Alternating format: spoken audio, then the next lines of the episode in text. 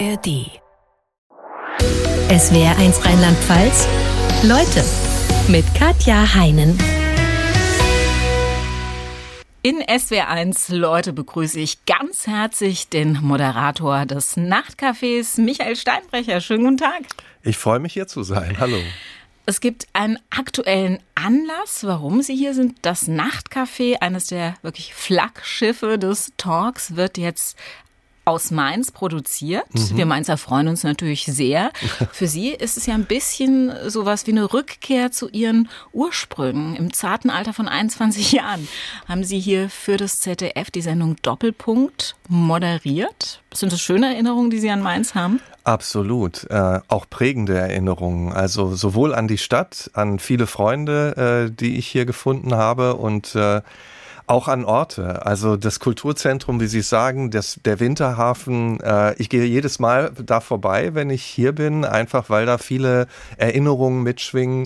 Ich freue mich wieder hier zu sein. Also dann war es nicht schlimm für Sie hier zu Nein, nein, nein, nein. Was war der Grund für den Umzug? Vorher ist es ja in Baden-Baden produziert mhm. worden. Ja, ich glaube, ähm, der SWR äh, ist natürlich aufgerufen, wie alle öffentlich-rechtlichen Sender, zu sehen, wie gehen wir mit den Gebühren um und da zu sagen, ähm, wir ziehen die großen Sendungen an einen Standort zusammen, ist ja nachvollziehbar. Einfach, dass man lieber einen Standort und ein Studio richtig auslastet. Wir waren erst, muss ich ganz ehrlich sagen, etwas skeptisch, weil wir eine wunderbare Heimat hatten dort mit dem E-Werk in Baden-Baden, haben uns auch sehr wohl gefühlt. Aber als wir dann zum ersten Mal Entwürfe gesehen haben und auch zum ersten Mal hier waren und gesehen haben, welche Atmosphäre die dafür Zuständigen gezaubert haben, sage ich jetzt mal, waren wir wirklich auch begeistert und freuen uns jetzt auch äh, auf einen Neuanfang, auf eine Sauerstoffdusche, denn die Atmosphäre dort in diesem Hightech-Studio ist sehr persönlich, ist sehr intim. Also wir freuen uns drauf. Was wird das Thema der ersten Sendung sein? Passend Aufbruch in ein neues Leben. Wir sprechen da gleich noch intensiver drüber. Ja. Und über das Nachtcafé natürlich auch. Lassen Sie uns Sie am Anfang der Sendung ähm, mal ein bisschen näher kennenlernen. Mhm. Ich habe ein paar Satzanfänge gebildet und würde Sie bitten, die zu ergänzen. Okay? Oh, ich hoffe, das ist immer so eine Sache. Da bin ich nicht so gut, aber ich gerne, ja. Lassen Sie sich Zeit. Ja, ja, ist gut. Wir können warten. Ja, ja. Genau. mhm. Das Tolle als Journalist zu arbeiten ist immer wieder hinter Türen zu schauen, die sonst allen verborgen sind. Ich liebe es, Fragen zu stellen, weil ich dadurch äh, mein Gegenüber immer ein Stück besser kennenlerne. Borussia Dortmund ist für mich Heimat. Als Professor für Fernseh- und crossmedialen Journalismus lege ich Wert auf ähm, die journalistischen Grundprinzipien. Also Journalismus ist ein Handwerk, das man ernst nehmen sollte. Eine Nachtcafé-Folge, die mir immer in Erinnerung bleiben wird, ist die folgende ist im Grunde die Summe aus allen, weil das Nachtcafé wie ein Mosaik ist, das Sendung für Sendung, Gast für Gast so das Bild, das ich habe und ich glaube auch, dass das Publikum hat, immer weiter ergänzt, wie ein Mosaik, das sich immer weiter vervollständigt. Die schlimmste Panne, die ich im Fernsehen erlebt habe, war? ähm, also ich würde sagen, Peter Maffay ist aus der Sendung gelaufen. Ähm, das war noch, als Sie Doppelpunkt Das war, als ich haben. Doppelpunkt gemacht habe. Das haben mir zumindest die Peter Maffay-Fans nachhaltig übel genommen. äh, das war sicherlich schon was Einschneidendes, wobei ich das damals gar nicht so schlimm empfunden habe. Wir haben halt gesagt, wir sind kontrovers. Äh, das soll bei uns ruhig passieren können. Also so richtig schlimm war das auch nicht. Ich habe mit meiner Mutter immer früher Fernsehen geschaut und wir haben uns immer amüsiert, äh, wenn der Tagesschausprecher oder die Tagesschausprecher Sprecherin und der Beitrag kam nicht, dann auf einmal mit dem Kuli angefangen haben zu arbeiten und das Papier nochmal neu sortiert haben. Ich fand das immer amüsant und deshalb versuche ich mir auch immer so dieses Gefühl beizubehalten, eine Panne ist eigentlich was Schönes, weil dann was Spontanes äh, passiert und wir hatten schon ein paar Mal im Sportstudio auch Situationen, wo der Beitrag nicht kam, aber ich hatte eigentlich eher Spaß an den Situationen. Wenn ich meinem Sohn einen Tipp mit auf seinen Lebensweg geben dürfte, wäre es der folgende. Schwierig, ne? Das ist eine Frage, die ich so wirklich schwer beantworten kann, weil ich die Persönlichkeit meines Sohnes sehr respektiere und er natürlich seinen Weg äh, gehen sollte. Ich würde ihm hoffentlich, also hoffentlich gebe ich ihm genau das Richtige mit. Aber das auf einen Punkt zu reduzieren, da, da scheitere ich jetzt. Kann ja auch einfach sein, bleib du selbst. Ja, dem würde ich folgen. In Anlehnung an die Frage, die Sie in Ihrem Das wahre Leben Podcast, den Sie mhm. ja begleiten zum Nachtcafé machen, immer mhm. am Ende Ihren Gästen stellen. Wichtig in meinem Leben ist mir. In der Tat, vor allen Dingen für meinen Sohn da zu sein, äh, für meine Frau äh, da zu sein, äh, für diejenigen, die ich liebe. Da gehört auch meine Schwester natürlich dazu. Das Berufliche füllt mich aus. Ähm, es gibt mir sehr viel. Ich empfinde es als Geschenk, wie Sie sicher auch, längere Gespräche mit Menschen führen zu können, ähm, das Leben, die Themen äh, in der Tiefe ergründen zu können. Aber ich hoffe, dass ich auch ähm, immer da bin für diejenigen, die mir wichtig sind. Wenn ich die Chance hätte, nochmal komplett neu anzufangen, würde ich. Das Gleiche machen. Also Sie wären kein geeigneter Gast für Ihre nächste Sendung, um das mal auf den Punkt zu bringen. Die Sendung ähm, Aufbruch in ein neues Leben, doch, wenn Sie sagen, Sie würden doch, das Gleiche machen? Okay. Doch, aber ähm, äh, warum würde ich das Gleiche machen? Weil ich eigentlich immer wieder neu aufgebrochen bin. Also ich habe Fußball gespielt, äh, wollte Fußballer werden, habe mich dann, war ja auch eine ganze Zeit lang Fußball, habe bei Dortmund und Gladbach gespielt. Das möchte ich nicht missen. Dann bin ich Fernsehmoderator geworden, dann konnte ich Filme machen, dann konnte ich, habe ich das gemacht. Dann hatte ich auch eine eigene Firma. Dann dachte ich mir, ich möchte den Kontakt zur Universität nicht verlieren. Bin jetzt Professor an der TU Dortmund, konnte wieder eine Talksendung moderieren. Das aktuelle Sportstudio und die Olympischen Spiele und Fußball-Weltmeisterschaften habe ich nicht erwähnt. Dazu noch das private Glück, das ich äh, finden durfte. Also das sind eine ganze Menge Geschenke, immer wieder neue Aufbrüche. Und deswegen würde ich sagen, ich weiß nicht, welche Aufbrüche noch kommen. Okay, aber, aber, aber deswegen, ich sehe mich in dem Thema Aufbruch in ein neues Leben auf jeden Fall. Also Sie immer wären wieder. der perfekte Gast ja. für die eigene Sendung. Ja. Können es nicht sein, weil Sie moderieren müssen. Ja. Stehen Ihnen schon Gäste fest, die Sie ja, nächsten Freitag es, begrüßen es stehen werden? einige fest. Ich hoffe, Sie bleiben gesund. In diesen Wochen weiß man es ja nicht, aber wir werden eine Frau da haben, die in Jordanien eine neue Liebe und ein neues Leben gefunden hat. Jemanden, der aus der Kriminalität, der war mehr im Rotlichtmilieu unterwegs, der da rausgefunden hat, jetzt auch was ganz anderes macht. Aber auch eine Frau, die einen großen Verlust erlebt hat. Ihr Mann, der nicht mehr da ist nach Jahrzehnten einer Ehe und auch da wieder neu im Leben aufbrechen muss mit allen Schwierigkeiten, die damit verbunden sind. Also wieder eine sehr unterschiedliche Perspektiven in einer Runde versammelt, wie es so oft ist im Nachtcafé. Wie lange stehen die Gäste im Vorhinein fest bei Ihnen? Also in der Regel eine Woche vorher. Manchmal auch nicht ganz eine Woche, je nachdem, ob die Runde dann schon komplett ist. Wir entscheiden erst so drei, vier Wochen vor der Sendung das Thema. Mhm. Und ich muss sagen, ich bin immer wieder beeindruckt, auch über unsere Redakteurinnen und Redakteure, welche Gäste sie finden, weil das finde ich großartig, Weil dann immer ja so eine Runde zu oft haben. Oft Gäste sind, die vorher noch nie im Fernsehen waren, Eben. auch die dann auch nicht so einfach zu finden sind Eben. wahrscheinlich. Bei einem Prominenten weiß man, okay, man guckt, ja, wer macht das Management, dann kann man da anrufen, eine Anfrage stellen, aber diese Geschichten, also glücklicherweise schreiben uns auch viele Menschen ihre Geschichten und die passen dann nicht zur nächsten Sendung, aber vielleicht zur übernächsten oder zu der in einem halben Jahr. Und auch gut ist es, dass das Nachtcafé den Ruf hat, fair mit den Gästen umzugehen. Das heißt, wenn wir und unsere Redakteurinnen und Redakteure haben ähm, langjährige Verbindungen zu bestimmten Institutionen, äh, zu Menschen, auch zu Selbsthilfegruppen und die geben uns dann nicht gleich die Nummern, aber sagen, wäre das was für, für euch? Und dann rufen die uns an. Also ich will nur sagen, mein größter Respekt und, und ohne, ohne unsere Redaktion würde das Nachtcafé so gar nicht funktionieren, weil die Gäste, das Nachtcafé lebt von den Gästen und die so zu finden, ähm, finde ich immer wieder großartig und beeindruckend, muss ich ehrlich sagen. Und es ist jetzt kein dahingesprochenes Wort zur PR oder so. Ich empfinde das wirklich so. Das Nachtcafé hat dadurch ja, ja fast Alleinstellungsmerkmal in der Fernsehtalklandschaft, weil es eben ja oft ganz normale Menschen sind, die aber unglaubliche Dinge erlebt haben. Wieso finden Sie das so wichtig? Weil ich finde, dass äh, in der Gesellschaft alle gehört werden sollten. Natürlich, wir haben auch Prominente, wenn sie was zu dem Thema gesagt haben. Wir haben auch mal Politiker da, wir haben Experten da. Aber wie Sie sagen, der Kern der Sendung sind Menschen, die mit ihren Erfahrungen kommen.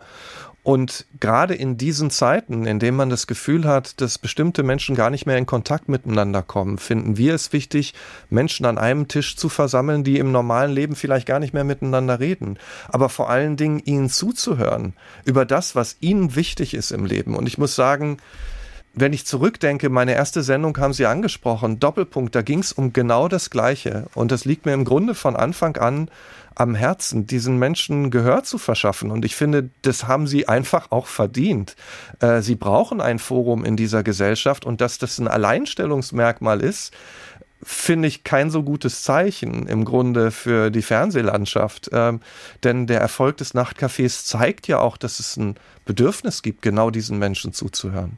Jetzt erzählen ja gerade Menschen, die wenig Medienerfahrung haben, im Zweifel dann vielleicht auch Dinge, die sie vielleicht später bereuen oder mhm. werden auch äh, in sozialen Netzwerken angegriffen, wenn sie irgendwelche Aussagen tätigen. Wie gehen Sie mit sowas um? Also erst einmal ist es auch wieder die Sensibilität der Redaktion äh, in dem Vorgespräch, das wir führen, mit dem Gast genau zuzuhören. Ist derjenige oder diejenige schon so weit? Ist da vielleicht eine traumatische Erfahrung, die noch gar nicht verarbeitet wurde? Ist das der richtige Zeitpunkt? Ähm, wenn wir da unsicher sind, dann sagen wir lieber, wir sollten noch warten. Also das ist auch eine Verantwortung unseren Gästen gegenüber. Genau wie wir auch sagen, wir gehen mit unseren Gästen nach den Sendungen auch noch mal essen. Äh, natürlich ist das ein geselliger Abschluss, aber es hat auch den Grund, wenn jemand was ganz Persönliches erzählt, dass wir auch noch mal gucken möchten, wie geht's denjenigen denn nach der Sendung?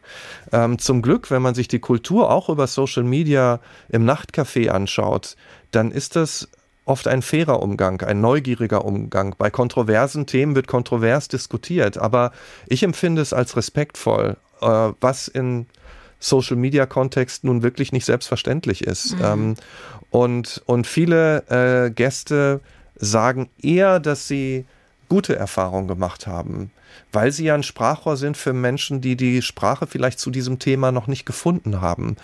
Und wenn sie bei uns sind, dann sind sie in der Regel auch schon ein Stück des Weges gegangen dann sind sie nicht mehr in der Anfangsphase ihres, ihres sehr persönlichen Themas, sondern haben schon den Wunsch, auch darüber zu reden. Aber der verantwortliche Umgang mit diesen Situationen, da, da sprechen Sie einen absolut wichtigen Punkt an, der ist uns auch wichtig und da gucken wir auch hin. Wie ist es denn für Sie? Manche Menschen haben ja wirklich schlimme Dinge erlebt, mhm. die, sie, die sie dann erzählen entweder im Nachtcafé oder auch äh, vielleicht sogar noch intensiver in dem Podcast, den Sie machen, das wahre Leben, wo eben mhm. Ihnen nur ein Gast äh, gegenüber sitzt, äh, der seine Geschichte erzählt. Wie oft verfolgen Sie diese Geschichten, wenn Sie die Studiotür hinter sich zumachen? Also ich nehme die schon mit, äh, wenn wir nach einer Nachtcafé-Sendung nach Hause kommen oder wenn ich dann nach Hause komme, dann kann ich nicht gleich einschlafen. Also es sind dann immer die Tage, in denen ich so bis zwei, drei Uhr noch wach bin äh, und in denen mir das Ganze nachgeht, in denen ich auch erstmal wieder runterkommen muss. Ich könnte dann auch nicht, deshalb bin ich froh, dass wir eine wöchentliche Sendung haben und keine tägliche. Ich könnte jetzt nicht am nächsten Tag schon wieder ein anderes Thema mit der gleichen Intensität vorbereiten oder, oder angehen. Da bin ich froh, dass wir einen gewissen Rhythmus haben und am Wochenende beschäftige ich mich dann auch schon mit der nächsten Sendung wieder. Also die gehen mir nach Natürlich muss ich sagen, habe ich auch selbst schon einiges im Leben erfahren, was ich mit den Geschichten der Gästen, Gäste auch verbinden kann. Wir achten aber auch darauf, einen gewissen Wechsel in den Themen zu haben. Also wir hatten mal eine Sendung zum Thema Angst, dann hat es sich so ergeben, dass wir dann über den Tod gesprochen haben irgendwann verschattet sich dann auch mein Gemüt, wenn ich mehrere dieser Sendungen nacheinander habe und bin dann dankbar, wenn wir das Thema wechseln und mal eine Sendung haben, in der wir auch, in der wir auch lachen äh, oder in der andere Leute sind, die wütend sind, wie auch immer. Mhm. Äh, das ganze Leben wollen wir ja mit dem Nachtcafé abdecken. Ich glaube, wir kennen das alle aus der Corona-Zeit, dass man irgendwann einfach nicht ja. mehr kann über solche düsteren Themen reden. Ja, und äh, da ist auch ein Wechsel wichtig. Wie intensiv müssen Sie sich denn auf die Sendung vorbereiten? Also macht es die Redaktion, Sie kriegen die Fragen und haben einen Knopf im Ohr oder? Nee, nee, gar nicht. Also ich würde sagen, dann dann wäre ich wahrscheinlich auch nicht der Richtige oder ich würde, das würde mir nicht gefallen, wenn eine Redaktion so arbeitet. Also es ist von Anfang an eine Teamarbeit, ja, wir alle kommen mit Themenvorschlägen, wir alle überlegen uns, was soll besprochen werden, aber dann haben wir Sitzungen, eine Erstbesprechung, wir haben einen Zwischenstand, bei dem ich auch dabei bin, wo wir reden, wo stehen wir denn? Dann bekomme ich Informationen über die Gäste, aber dann setze ich mich hin, meist in ein Café, mit diesen Informationen und überlege mir zu jedem Gast, was interessiert mich jetzt? Und formuliere meine Fragen und mache mir selbst Gedanken und äh, weil ich finde, das ist das große Geschenk äh, sich da Zeit nehmen zu können, sich zu überlegen, was muss ich noch über dieses Thema wissen, was muss ich noch über den Gast wissen. Und dann natürlich rede ich auch nochmal mit, mit der Redaktion, ob meine Ideen zu der Sendung, ob sie da noch was ergänzen, ob sie vielleicht noch andere Ideen haben. Und dann gehe ich in die Sendung und dann bleibt es aber auch hinter mir, weil dann wiederum, das ist ja bei uns jetzt auch so, ergibt sich ein Gespräch. Und da finde ich blöd, wenn es ein einen vorher vereinbarten Fahrplan gibt. Ich rede mit unseren Gästen auch nicht über das Thema vor der Sendung, weil das, was sich dann da abspielt, sollte so zum ersten Mal passieren, sollte auch Raum für Spontanität äh, bieten. Aber ich bin ein Fan der ganz intensiven Vorbereitung, die dann, intensi die dann Spontanität ermöglicht. Aber das klang, was Sie gesagt haben, jetzt schon nach einem Fulltime-Job. Fakt ja. ist aber, Sie sind äh, parallel noch Professor für ähm, Fernseh- und crossmedialen Journalismus in Dortmund, auch mit vollem Deputat, glaube ja. ich. Also noch einen zweiten Fulltime-Job. Sie haben noch Familie. Wie kriegen Sie das alles geregelt? Ja, auch eine wichtige Frage meines Lebens. Äh, ich arbeite sehr viel, auch wenn ich vieles in meiner Arbeit nicht als Arbeit empfinde.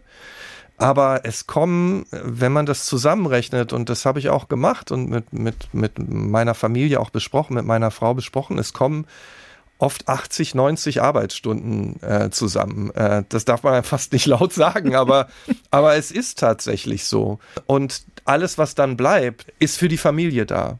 Aber es bleibt natürlich etwas auf der Strecke. Also ich habe auch Freunde, für die ich viel zu wenig Zeit habe. Freundschaften zu pflegen, mal jemanden zu besuchen, äh, mit, mit Freunden ins Kino gehen, äh, all diese Dinge. Ähm, was auch immer, äh, abends zusammensitzen, was spielen, keine Ahnung. Das erlebe ich so gut wie gar nicht äh, im Moment, weil ich diese zwei Berufe habe, die mich voll ausfüllen, die mir auch ganz, ganz viel geben. Also so ist es nicht. Also dieses Work-Life-Balance suggeriert immer, dass in, in der Arbeit gar kein Leben stattfindet. Das ist bei mir schon anders, aber ich muss darauf achten, deswegen, äh, da komme ich wieder zurück, dass die Menschen, die wichtig sind, dass ich da auch sein kann. Und bei der Familie kriege ich das hin, bei Freundschaften nicht wirklich, um ehrlich zu sein. Trotzdem, um das überhaupt zu schaffen, muss man, glaube ich, schon auch sehr diszipliniert ja. und auch äh, gut strukturiert sein. Waren Sie das schon immer? Ähm, nein, ich würde nicht sagen. Also ich lebe auch gern mal in den Tag hinein. Also wenn ich früher im Urlaub war, habe ich den nicht strukturiert oder so.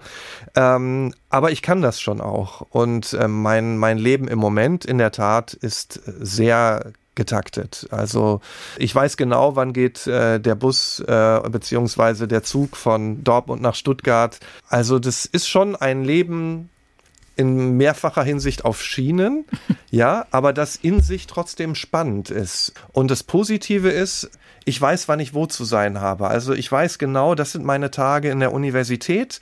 Dann geht's zum SWR, dann geht's jetzt nach Mainz.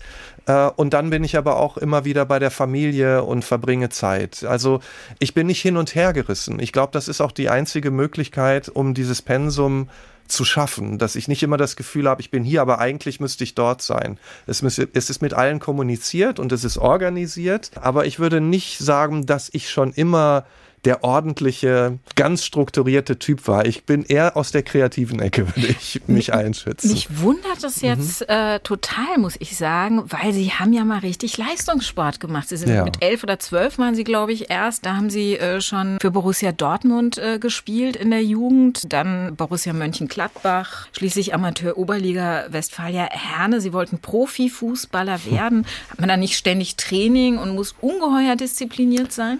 Das absolut. Vielleicht habe ich, habe ich dann Ihre Frage auch falsch verstanden. Also ein diszipliniertes Leben habe ich schon immer geführt, in der Tat. Also mein Leben sah schon eigentlich mit 10, 11 Jahren so aus wie heute, dass ich nicht nur die Schule hatte, sondern ich habe damals schon beim BVB gespielt. Äh, dann gab es nicht nur das Training mit dem Verein, es gab Kreisauswahl, es gab später Westfalenauswahl, es gab, gab die Reisen äh, nach Bulgarien und so. Das musste ich alles mit der Schule verbinden. Es gab eigentlich immer zwei große Schwerpunkte, mindestens. Und ich habe in der Hinsicht auch sehr früh, da haben Sie recht, ein ernsthaftes, diszipliniertes Leben geführt. Ich konnte nicht am Samstagabend, wenn wir eine Schulparty hatten, dort wie die anderen bis zwei Uhr feiern, sondern um elf spätestens bin ich nach Hause, um mich fürs Spiel vorzubereiten, um da professionell zu sein.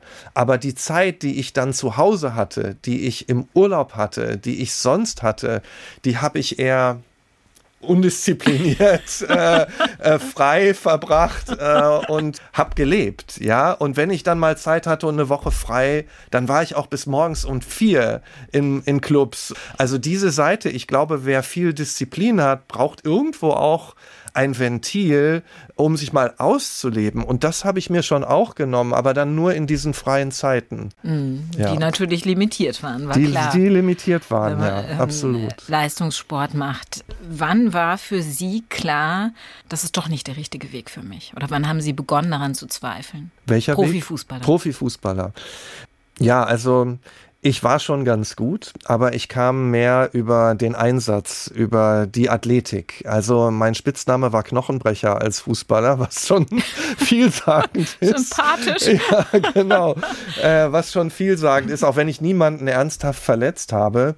Aber ich hätte mir schon getraut, äh, zugetraut, zweite Liga zu spielen oder vielleicht in einem, in einem Erstligaklub, aber dann für einen der schlechteren Vereine mal Einsatzminuten zu sammeln. Aber ich habe das ja auch nach wie vor ernsthaft betrieben, habe nach Dortmund und Gladbach dann in der dritten Liga gespielt, wie Sie gesagt haben. Aber dann kam das Angebot vom ZDF. Ich hatte mich da beworben. Und da war es für mich aus dem Bauch raus gar keine Frage weil die Möglichkeit, diese Sendung zu moderieren, Doppelpunkt, Gespräche führen zu können, auch die Perspektive als Journalist. Ganz früher wollte ich Schriftsteller werden, aber zu dem Zeitpunkt war schon klar, Journalismus ist, ist meine Perspektive. Und dann habe ich von einem Tag auf den anderen mit dem Fußball aufgehört. Äh, meine Eltern sagten auch, Hu, kannst du das? Äh, mein Umfeld. Aber für mich war das keine Frage. Klar war, wo mein Herz war. Und auch wenn ich den Sport geliebt habe, und ich meine, das war ein großer Teil meines Lebens und im Nachhinein, ja, konnte ich all die Erfahrungen, fünf Jahre habe ich mit Fußball nicht viel zu tun gehabt und plötzlich habe ich das Sportstudio moderiert und habe meine ehemaligen Mitspieler als Gäste begrüßen können, hatte auch eine gewisse innere Autorität zu sagen, zum Fußball kann ich was sagen, weil da kenne ich mich aus und konnte aus all den Erfahrungen wieder schöpfen. Also insofern war für mich die Entscheidung nicht so schwer hat sich das ausgezahlt. Und Sie haben ja, glaube ich, sogar, als Sie schon Moderator des Sportstudios waren, äh, nochmal mit Rudi Völler trainiert. Ja, ne? das war großartig, muss ich wirklich sagen. Äh, ein Kindheitstraum im Grunde. Äh, ich war beim Training bei Bayer Leverkusen. Dragoslav Stepanovic war damals Trainer. Und ich stand so daneben, sah, die hatten da ihre Fußballschuhe hingelegt, äh, sind dann immer mit Sportschuhen erstmal laufen gegangen. Und dann sagte er, und mittrainieren? Ich sag, ja klar, aber ich habe ja keine Klamotten. Dann hat er mir Klamotten gegeben. Im ersten Training gegen Bernd Schuster gespielt. Adrenalin, der Pass kam. Äh, es lief alles wie von selbst. Und dann hat er mir angeboten, einfach einfach mitzutrainieren, weil er sagt, man sieht, du kannst Fußball spielen. Er wollte Journalisten schon immer die Möglichkeit geben, mal das zu haben. Und dann habe ich mich vorbereitet hier in Mainz, Reha-Zentrum in Mainz-Mombach. Die haben mir einen Trainingsplan geschrieben. Auf der Uni-Anlage hier bin ich morgens mit Barfuß, äh, Barfuß auf dem Rasen laufen gegangen zur Stärkung der Fußmuskulatur, weil ich mir dachte, wenn ich in Leverkusen bin, ich will bei einer Einheit nicht der schlechteste sein. Und dann habe ich dort äh, den Cooper-Test gemacht und war Anfang letztes Drittel. Und das war eine Bestärkung und ich war dann da nicht nur eine Woche, sondern habe die komplette Vorbereitung mitgemacht, habe auch Freundschaft, ein Freundschaftsspiel mitgemacht und das war wiederum eine Erfahrung, die großartig war, weil ich da dann natürlich die ganze Sportstudiozeit von zehren konnte und das erste Training von Rudi Völler miterlebt. Da gibt's auch noch ein Foto, das super ist. Ich so als langhaariger Rudi Völler daneben und das wurde dann auch in der Zeitung äh, abgedruckt und da stand Rudi Völler bei seinem ersten Training äh, für Bayer Leverkusen im Bild links Pavel Happal. Oh. das war auch so ein langhaariger tschechischer Nationalspieler.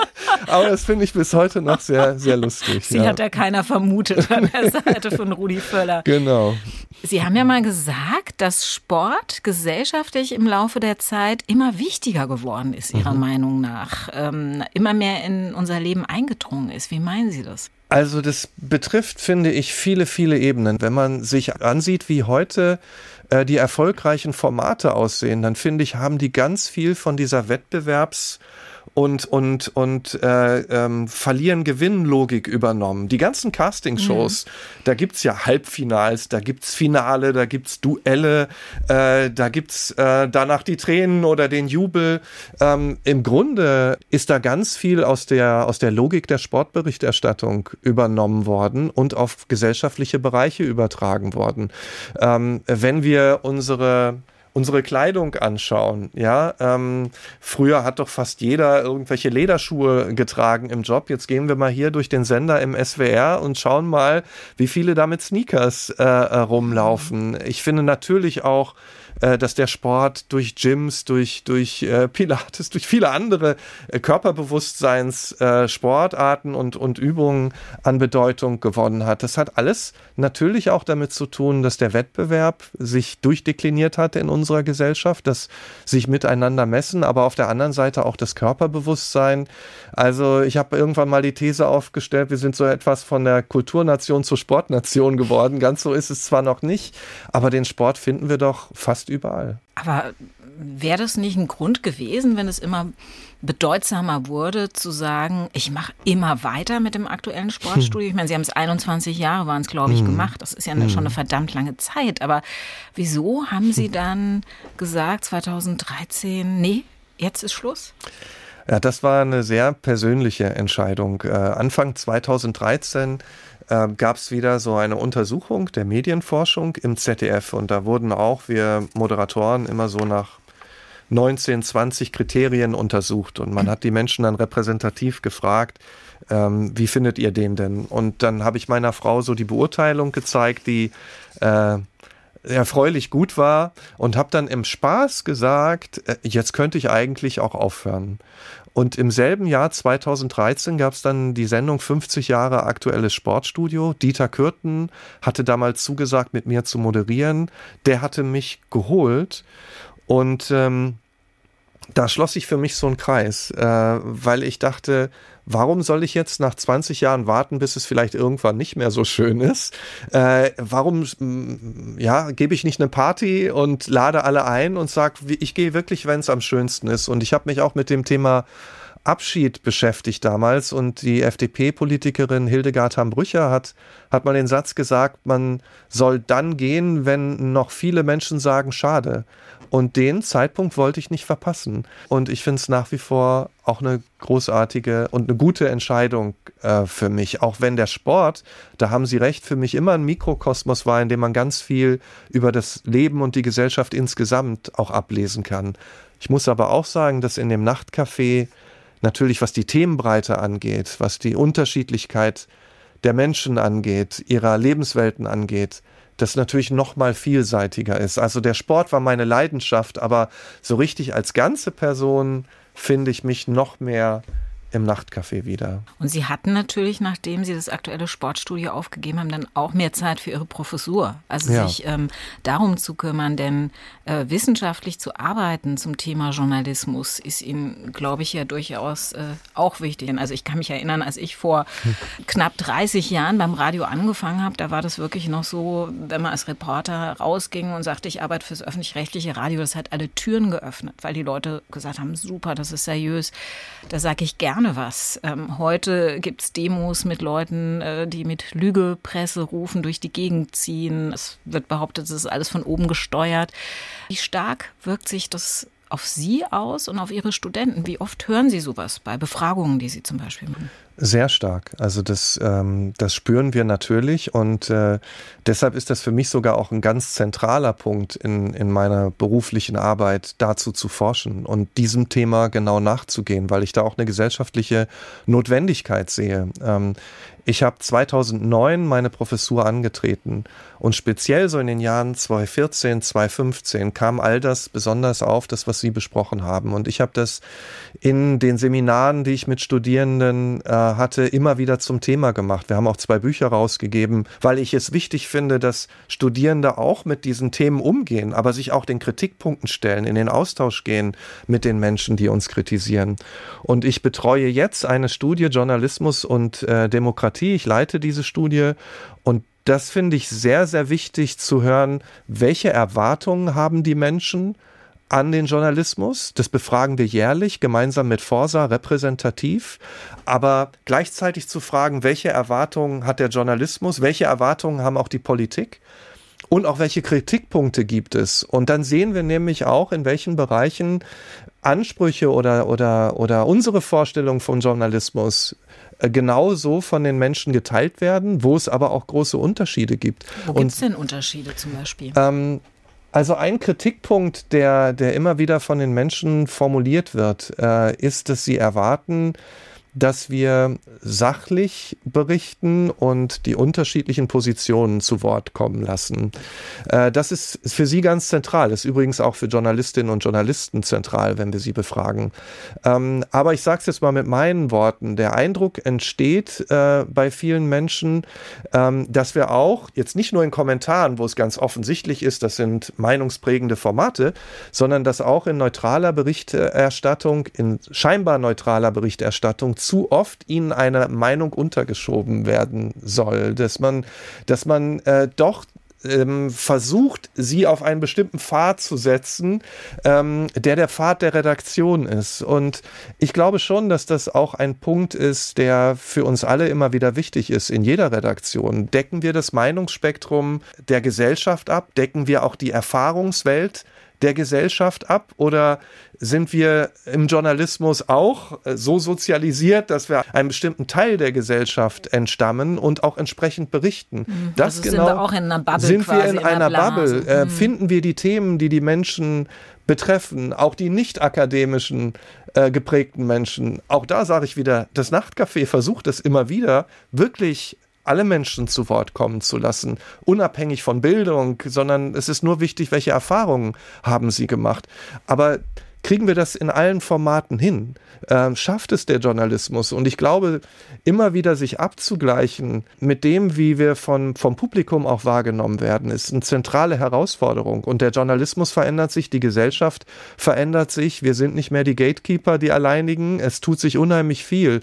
Das finde ich sehr, sehr wichtig, dass wir dort eine Basis haben für eine Diskussion, die über diese Stichworte Lückenpresse, Lügenpresse, Systemmedien hinausgeht, sondern dass wir immer wieder Dialogveranstaltungen organisieren. Ich habe auch eine Tagung mit einem Kollegen zusammen organisiert in Berlin. Das soll auch eine jährliche Veranstaltung werden, wo wir Politik, Journalismus, auch Menschen zusammenbringen, um über genau diese Fragen zu diskutieren, weil ich finde, die sind sehr, sehr relevant für unsere für unsere Gesellschaft ja. und für die Demokratie. Absolut, weil die Menschen ja auch tatsächlich, äh, gerade in Zeiten, in denen es immer mehr Fake News gibt oder äh, in denen auch Lügen im Internet immer professioneller rüberkommen und es ganz oft nicht mehr zu unterscheiden ist, äh, ist es die Person, die was gesagt hat oder ist es irgendwie ein Avatar oder keine Ahnung was. Genau.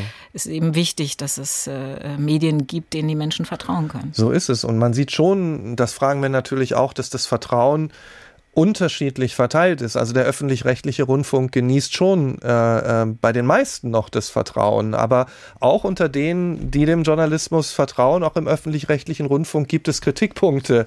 Und was ist mit denen, die schon gar keinen öffentlich-rechtlichen Rundfunk mehr sehen und hören? Auch da ist ja die Frage, wo informieren sie sich? Und das sind alles Themen, die ganz, ganz wichtig sind für uns. Ihre Prognose verglichen mit heute, wie anders wird die Medienwelt in zehn Jahren aussehen? Also ich glaube wiederum sehr anders. Aber wenn ich jetzt äh, in diese Glaskugel schauen könnte, äh, dann das wäre toll. Es war schon klar, ich hatte mich ja auch schon vor einigen Jahren mit Digitalisierung äh, beschäftigt, dass das jetzt passiert, was künstliche Intelligenz und Digitalisierung angeht. Was jetzt passiert, hat mich nicht so überrascht, äh, weil das schon absehbar war seit äh, mindestens zehn Jahren, ähm, wenn nicht länger dass es auch irgendwann äh, Systeme geben wird, die viele Tätigkeiten übernehmen können in diversen Bereichen der Gesellschaft und dass wir uns frühzeitig damit beschäftigen müssen, was das bedeutet für unseren Alltag, für unser Leben, für unseren Beruf, für die Art, wie wir in, der Städte, in Städten zusammenleben, auf Dörfern, wie wir kommunizieren, wie Arbeit organisiert ist. Das betrifft alle Bereiche. Es ist eine Revolution. Und das ist jetzt äh, kein Schlagwort, sondern das ist so, was jetzt gerade mit uns passiert. Und da bin ich sicher, dass man das auch in 50 Jahren so wahrnehmen wird.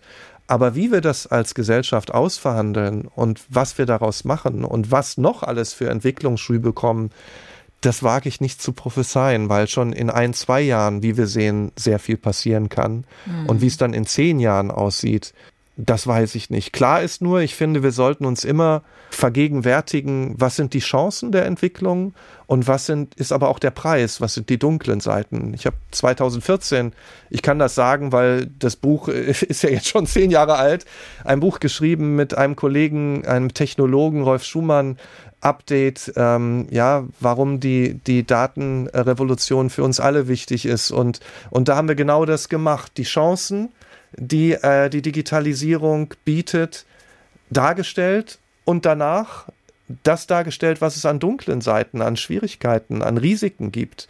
Und im Endeffekt ist es die Aufgabe unserer Gesellschaft, das auszuhandeln. Welche mhm. Chancen wollen wir jetzt ergreifen, aber vor welchen dunklen Seiten müssen wir auch warnen und wie können wir die vermeiden? Also dunkle Seite wie der gläserne Mensch. Der gläserne Mensch, das Einstufen von Menschen, das Herabstufen von Menschen, auch Möglichkeiten der Überwachung, genau, ähm, auch Möglichkeiten für nichtdemokratische äh, Gesellschaften, eine Kontrolle auszuüben, die es so bisher in der Geschichte noch nicht gab. Also das, was wir von früheren Geheimdiensten kannten, wo Menschen mit hochgeschlagenen Mantelkrägen umherlaufen, um zu gucken, wer ist denn da in der Wohnung.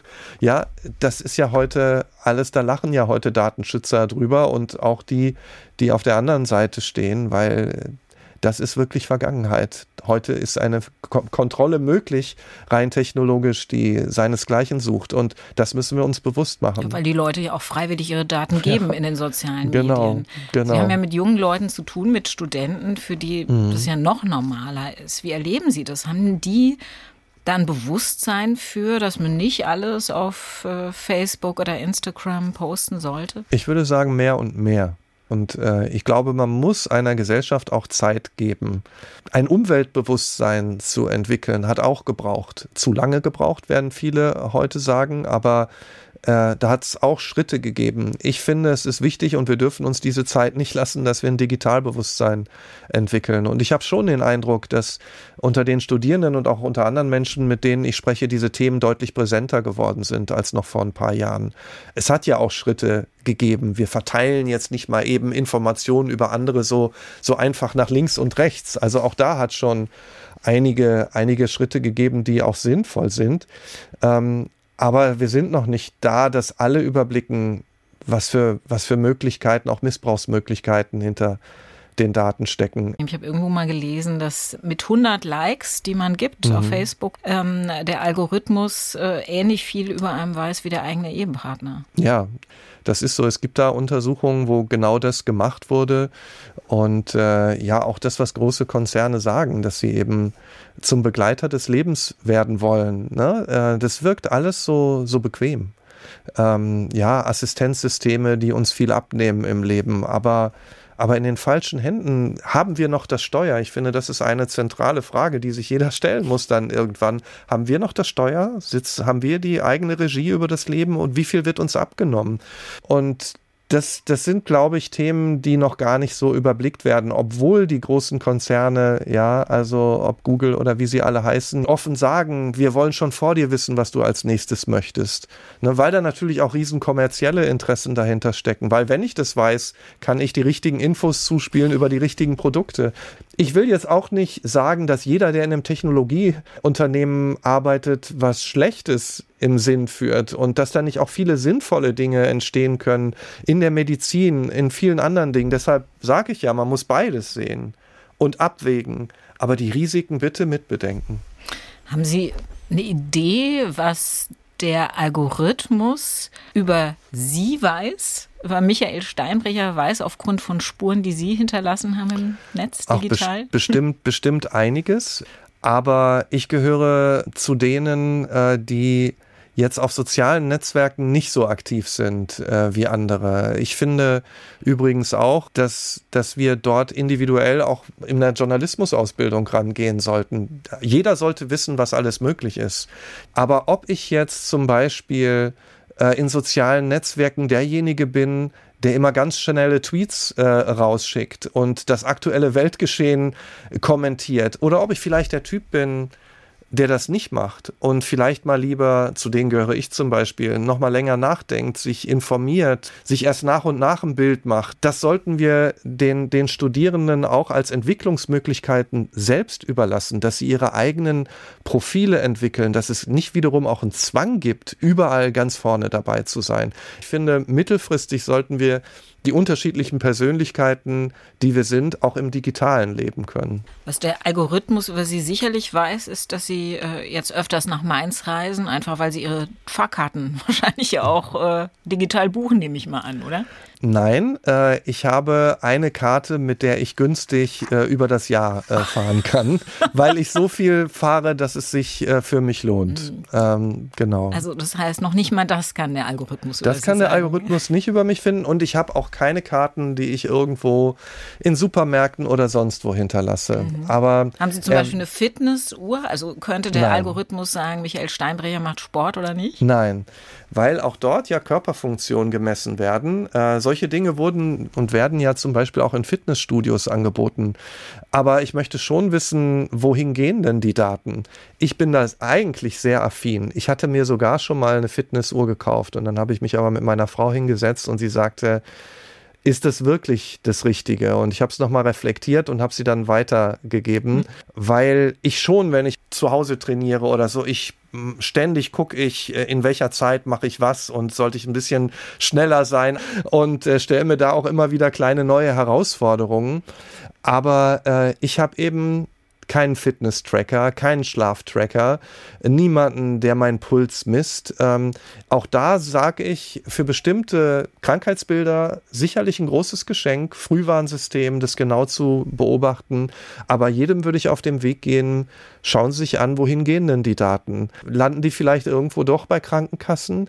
Äh, werden sie dann eingestuft? Wird ihre Rate teurer? Ist vielleicht ein Wert, den man feststellt, bei einem 18-Jährigen in vier Jahren ein Grund, ihn nicht einzustellen. Ich überzeichne jetzt. Aber, aber all diese Fragen sollte man sich ja stellen, äh, wenn Daten dazu dazu dienen können, Menschen einzustufen, Risiken zu ermitteln, äh, weiß ich vielleicht irgendwann gar nicht mehr, warum ich einen bestimmten Job nicht bekommen habe. Also schon vorsichtig bleiben. Was mich jetzt überhaupt wundert, Sie machen noch Sport, Sie schaffen es ja, trotz ja, ja. dieser ganzen Auch Sache das noch baue Sport ich ein. Auch das baue ich ein und ich habe zu Hause schon mal Fitnessgeräte. Also das versuche ich schon zu machen. Natürlich gehe ich auch gern laufen. Ähm, ich fahre auch gern Kajak. Ab und zu spiele ich Fußball, aber schwierig. Also, weil ich mich da natürlich vergleiche mit dem, was ich früher konnte. Und ich neige im Fußball immer noch zu einer Gangart, die nicht so sozial kompatibel ist. Also, Der Knochenbrecher, sage ich mal. Ich hatte wirklich auch hier in Mainz mit dem ZDF ein Spiel gehabt, da war irgendwie ein Bürgermeister äh, äh da.